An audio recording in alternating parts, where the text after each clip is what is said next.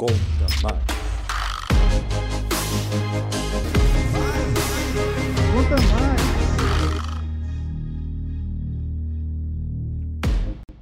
Oi, pessoal, sejam bem-vindos ao Conta Mais, o podcast do Conselho Federal de Contabilidade. E na série de entrevistas do nosso especial presidente dos conselhos regionais, a nossa convidada de hoje é a presidente do Conselho Regional de Contabilidade de Santa Catarina, contadora Marisa Schwab Moraes. A contadora Marisa é especialista em auditoria e perícia contábil pela Universidade do Vale do Itajaí, em Santa Catarina, mestre em engenharia da produção pela Universidade Federal de Santa Catarina. É doutoranda em administração pela Universidade do Vale do Itajaí, também em Santa Catarina. É professora em cursos de graduação e pós-graduação, coordenadora do curso de Ciências Contábeis da Universidade do Vale do Itajaí, campus Biguaçu e Itajaí, e do curso de Administração em Biguaçu. Foi conselheira do Conselho Federal de Contabilidade e Gestões de 2014 a 2017 e de 2018 a 2021 vice-presidente de Desenvolvimento Profissional do Conselho Regional de Contabilidade de Santa Catarina, gestão de 2010 a 2011. Membro da Academia Catarinense de Ciências Contábeis desde 2017 e membro da Comissão de Educação Profissional Continuada do Conselho Federal de Contabilidade gestão 2014 a 2017 e 2018 a 2021 e membro do Conselho Editorial da Revista Brasileira de Contabilidade, a RBC. Presidente Marisa, seja muito bem-vinda ao Conta Mais.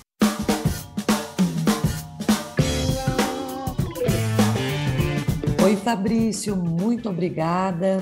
É um prazer estar aqui com você. É um prazer ter recebido esse convite. Presidente, nós que agradecemos a sua presença. E eu já inicio perguntando, conta pra gente como você entrou para a vida classista.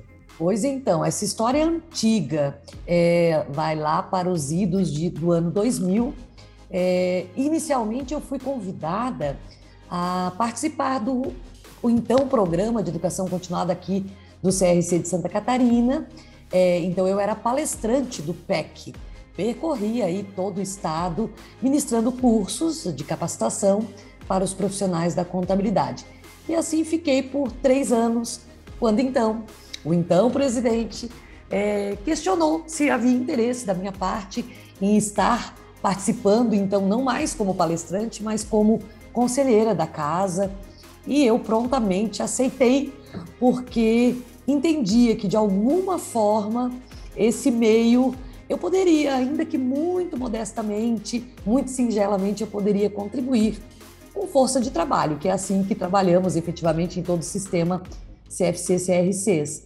E alcei então a condição de conselheira um pouco depois, mas antes disso até fui convidada para compor grupos de trabalho no Conselho Federal.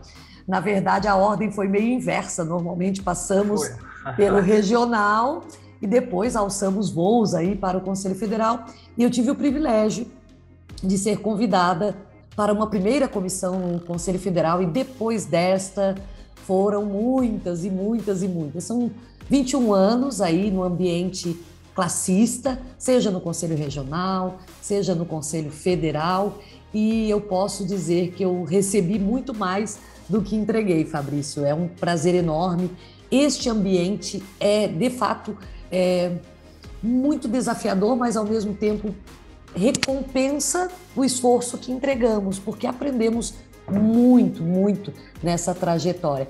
E depois de uma primeira incursão nesse meio, é quase que ah. impossível sair, né? Porque é muito, muito prazeroso contribuir de alguma forma com a classe contábil. É, você assumiu a, a, presidência do Conselho Regional de Santa Catarina agora e conta pra gente como é liderar um conselho que, de profissionais do seu estado. É um desafio enorme, mas ao mesmo tempo é, eu estava ao longo dessa trajetória que eu resumidamente comentei, eu estava de alguma forma vislumbrando essa possibilidade. Então o que eu tentei ao longo dessas duas décadas foi me preparar um pouco mais para assumir tamanho desafio.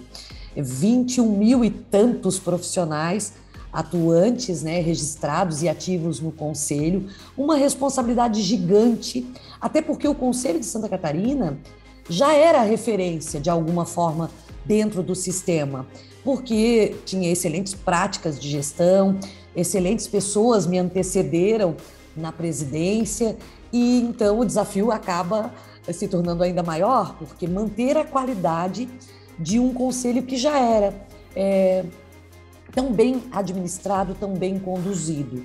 É, ainda estamos iniciando nesse desafio, são apenas seis meses de mandato né, na condição de presidente, mas eu quero dizer que estou com brilho nos olhos, estou motivada a fazer o melhor, o melhor desta função né, e para a nossa classe aqui de Santa Catarina. Presidente, vamos falar um pouquinho sobre educação na área contábil, como professora, a sua experiência como docente. Qual a sua avaliação no ensino contábil brasileiro? E eu já emendo uma outra pergunta para que a senhora faça uma avaliação da importância do exame de suficiência. Pois bem, é, eu vivo de fato o ambiente é, da educação, seja como docente, como professora, seja como coordenadora de cursos de ciências contábeis há bastante tempo. E eu te diria que nós estamos vivendo um cenário muito diferente, mas ao mesmo tempo é, precisamos cuidar com onde pisamos neste contexto. Eu te explico melhor. É, hoje, o ensino superior está propagado de uma forma, a ascensão é, das pessoas ao ensino superior está muito mais facilitada, o que gera aí um número absurdamente elevado de alunos nos diferentes cursos de graduação em todo o país. O curso de Ciências Contábeis assume uma responsabilidade ainda maior na medida em que é o quarto com o maior número de matrículas em todo, em todo o território brasileiro. São mais de 320 mil é, estudantes, é, segundo o último censo de educação superior. Imagine, então, mais de 1.500 instituições ofertando cursos de ciências contábeis para esses mais de 320 mil acadêmicos e manter a qualidade deste ensino. É uma tarefa árdua e cotidiana. Todas essas instituições de ensino superior precisam tomar este cuidado especial de formar profissionais que efetivamente estejam condições de estar no mercado de trabalho. E aí entra a figura do exame de suficiência, que vai receber todo esse contingente de pretensos profissionais já formados, já graduados, mas que vai, de certa forma, filtrar qual a qualidade do serviço que eles poderão prestar. E eles filtram isto através de um exame, enfim, que todos conhecem bem, que é o nosso exame de suficiência. O exame de suficiência veio, sob o meu ponto de vista, muitíssimo bem-vindo, veio como uma forma de assegurar que, havendo este ingresso do profissional no mercado de trabalho, que ele consiga demonstrar o mínimo de conhecimento, até porque a prova exige apenas 50%, né? É, o mínimo de conhecimento para estar atuando numa profissão que é tão, tão, tão exigente. Eu acho que o exame deu a condição de que todas as IES deste país repensem é, a, as suas metodologias, as suas estratégias de ensino e assegurem cada vez mais qualidade. Mas é um desafio cotidiano, eu diria. Não é fácil para nenhuma destas IES e não é diferente para, para a minha dar qualidade a um curso cujo mercado é tão exigente. E o exame está aí para assegurar que aqueles que ingressam estejam em condições de fazê-lo, né? E presidente, ainda, ainda falando sobre educação, é, que eu acho que é um, é um, assunto vasto, que se pudesse a gente conversaria o dia inteiro sobre educação no país. Como é ser professora no Brasil? Ah, um desafio tão maior, quase tão grande quanto ser presidente de um conselho regional. Porque é, as condições de ensino, e aí eu vou me ater mais ao ensino superior. É, elas são um pouco mais promissoras do que se pensarmos em ensino fundamental, enfim, cujos desafios eu, eu penso são maiores ainda. Mas já no ensino superior, você ter em sala de aula docentes, ainda que extremamente é, gabaritados, titulados, mestres, doutores, mas docentes que consigam trazer para o universo da sala de aula, não apenas referenciais teóricos que tragam é, referenciais teóricos atrelados à vivência é, do profissional. Hoje os alunos carecem muito de ver aquilo que eles recebem teoricamente nas salas, de ver isso aplicado no seu cotidiano, lá na frente, quando o profissional ele estiver. Então, é, é desafiador nesse sentido, porque você precisa, você docente, né? nós docentes, precisamos colocar as teorias, todas as normas brasileiras de contabilidade, todas ao alcance desses alunos. Estou falando de novo no ambiente né, do nosso cenário das ciências contábeis, mas ao mesmo tempo trazer isso para o dia a dia. O aluno precisa ver aquilo que ele está aprendendo, ele precisa ver sentido nisso. É, eu trouxe o exemplo das ciências contábeis, mas acredito que isso deva acontecer, deveria acontecer em todos os níveis de ensino nesse país. Eu fico pensando se um aluno, vou de novo puxar exemplos da nossa área, Fabrício, um aluno ah. de ciências contábeis que estuda lá na sua graduação matemática financeira, por exemplo, métodos quantitativos, ele precisa ver que aquilo faz sentido no cotidiano profissional dele. E eu penso que para os docentes isso é um desafio ainda maior. Agora, como professora, é, deve ser muito gratificante você ver seus alunos entrando para a área contábil, para o mundo da contabilidade. É, é talvez a melhor sensação. E eu te diria que mais do que isso, e tem ocorrido com uma certa frequência, agora estando na condição de presidente do conselho, quando eu encontro em inúmeros eventos, em inúmeras oportunidades, egressos que passaram na sala de aula onde eu estive professora, estes egressos não só atuando é, de forma muito competente na área das ciências contábeis, seja ela qual for, pública, privada, enfim, auditoria, perícia, mas além de vê-los de forma tão competente atuando no mercado de trabalho, ver que muitas lideranças se formaram a partir daí. Hoje eu fico extremamente é, lisonjeada quando vou a um determinado evento e vejo, por exemplo, um presidente de uma entidade ter sido um aluno que passou nos bancos escolares da minha instituição. E isso redobra ainda a minha satisfação. Que bom que bom que nós temos, além de bons profissionais no mercado, pessoas dispostas a trabalhar pela classe também, né? A educação pode mudar o mundo, não é, professora? Sem dúvida. Marisa, mudando um pouquinho de assunto, é, dos últimos 10 anos para cá, a gente tem assistido a evolução da, da, a evolução da tecnologia de uma forma espantosa, né? A gente consegue se conectar com o mundo na palma da mão, com celulares altamente potentes e as profissões estão modernizando.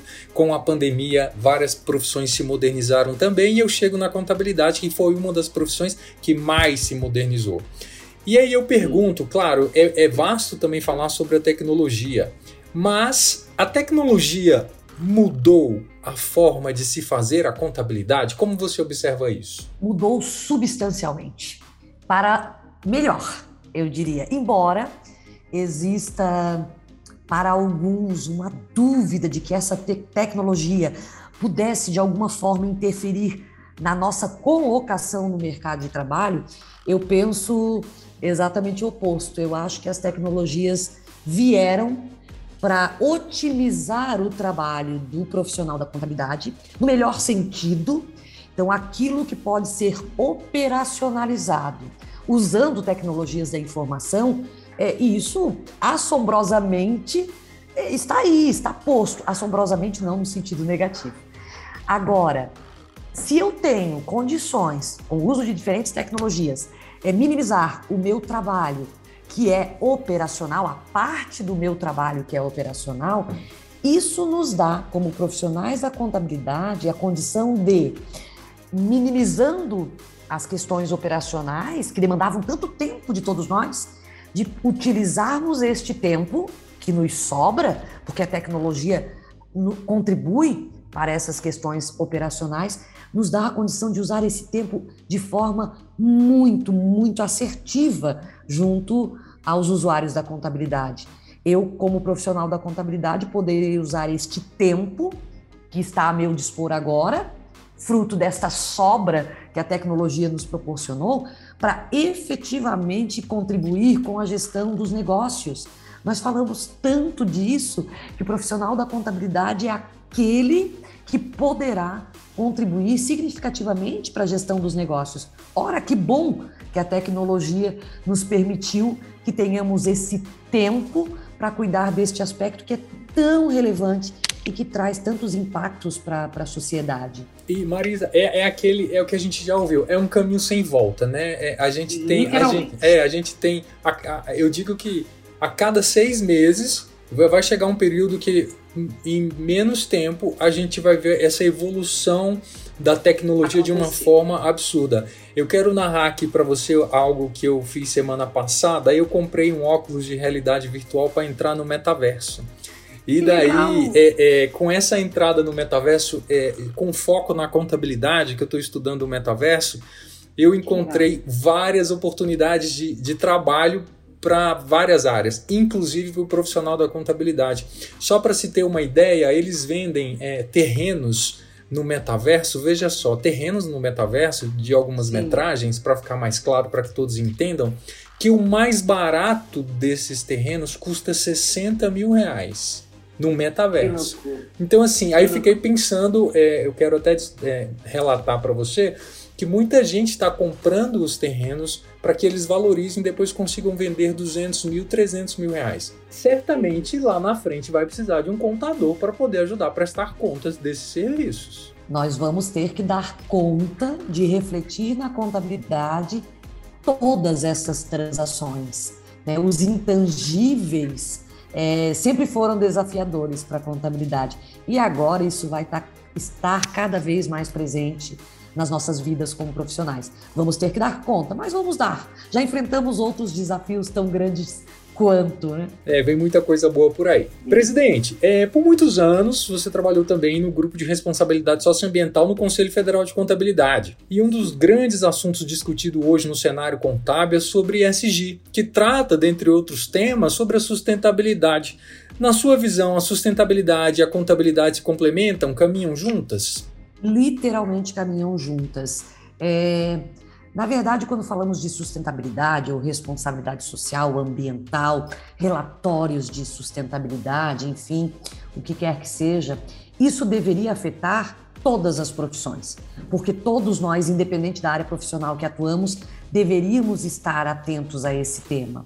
Felizmente, nós da área contábil já estamos atentos há um bom tempo e eu acho que contribuímos muito nesse sentido. A começar é, pelo próprio exemplo que eu citei, pelos relatórios.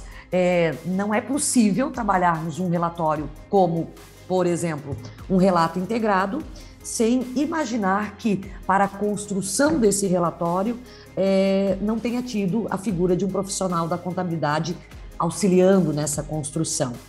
E além disso, tem o efeito multiplicador, Fabrício. Nós somos uma classe tão pujante, tão robusta, com tantos mil profissionais, 520 e tantos mil profissionais, se eu não estiver equivocada no número. É, olha o quanto de efeito multiplicador poderemos ter no sentido de incentivar, sensibilizar as empresas de um modo geral e temos acesso a todas, absolutamente todas as empresas sejam elas públicas, privadas, com ou sem fins lucrativos, pequenas ou médias ou grandes, todas têm a figura de um profissional da contabilidade atrelado a elas. Olha o impacto positivo que nós, como classe, poderemos dar a esse tema, incentivando, propagando boas práticas, enfim, é, governança, compliance. Em tudo isso nós estamos inseridos. Eu acho que ciências contábeis, a profissão é, do contador, o profissional da contabilidade, técnico ou contador, está intimamente relacionada ao tema sustentabilidade. E aí, independente da, da vertente, porque sustentabilidade é um tema muito amplo, mas tem ali a sustentabilidade econômica e nos afeta, tem a sustentabilidade ambiental, somos corresponsáveis, tem sustentabilidade social, enfim, é, nós estamos intimamente relacionados e acho que podemos contribuir muito, muito nesse aspecto. É, presidente, para finalizar, não é de agora que estamos vendo a força da mulher no cenário contábil. Né? Em Manaus, elas já são a maioria. E nos encontros da mulher contabilista promovido pelo sistema, a expressão feminina aumenta a cada evento. Seria ainda, na sua visão, a profissão contábil predominantemente masculina? A gente teve uma mudança aí? É, eu acho que uma mudança que pode ser percebida a olhos. Eu vou citar de novo o exemplo da sala de aula, que é o ambiente que eu circulo, né? Há muito tempo atrás, eu sou docente há 24 anos. A maioria esmagadora dos alunos nas nossas salas de aulas no curso de Ciências Contábeis é, pelo menos aqui no meu estado, no meio em que eu estou inserida, era de é, homens. Hoje, esse aspecto se inverteu totalmente, radicalmente. Hoje, eu devo ter, em média, nas minhas salas de aula, nos cursos que eu coordeno, uma proporção de 80-20, 80%, do sexo feminino e 20% do sexo masculino. E isso vem se refletindo nos números dos profissionais ativos. Aqui em Santa Catarina, já estamos num, quase que num equilíbrio, 50 e poucos por cento masculino, 40 e tantos feminino, e eu acho que este número vai muito em breve é, ficar similar ao do Amazonas. É, é muito bom ver esse tipo de situação, não porque tenhamos, sabe, se aí não há nenhum discurso, é, não quero fazer um discurso aqui piegas ou coisa do tipo, mas é muito bom ver que estamos cada vez mais ocupando espaços, seja em qual área for. É muito bom ver que estamos ocupando espaço profissional em qualquer área e mais do que isso, é muito bom ver que estamos ocupando espaços é, como lideranças. Então eu acho que o mercado de trabalho está aí para todos que são competentes, independente do gênero, mas ver a mulher é, alcançando os seus espaços é muito, muito gratificante. Presidente Marisa, eu gostaria de agradecer a sua presença no Conta Mais. Se a gente pudesse, conversaríamos a tarde inteira de tanto assunto legal que a gente tem para falar. Então, muito obrigado pela sua participação aqui no Conta Mais. Querido Fabrício, eu que agradeço. É, um grande abraço a todos. Estamos sempre à disposição, é um prazer estar com vocês. Profissionais da contabilidade de Santa Catarina, sigam a gente no Conta Mais e no nosso canal no YouTube. Não deixe de seguir a gente nas redes sociais. Muito obrigado pela sua audiência. Até o próximo Conta Mais. Tchau, pessoal. Conta Mais. Conta Mais.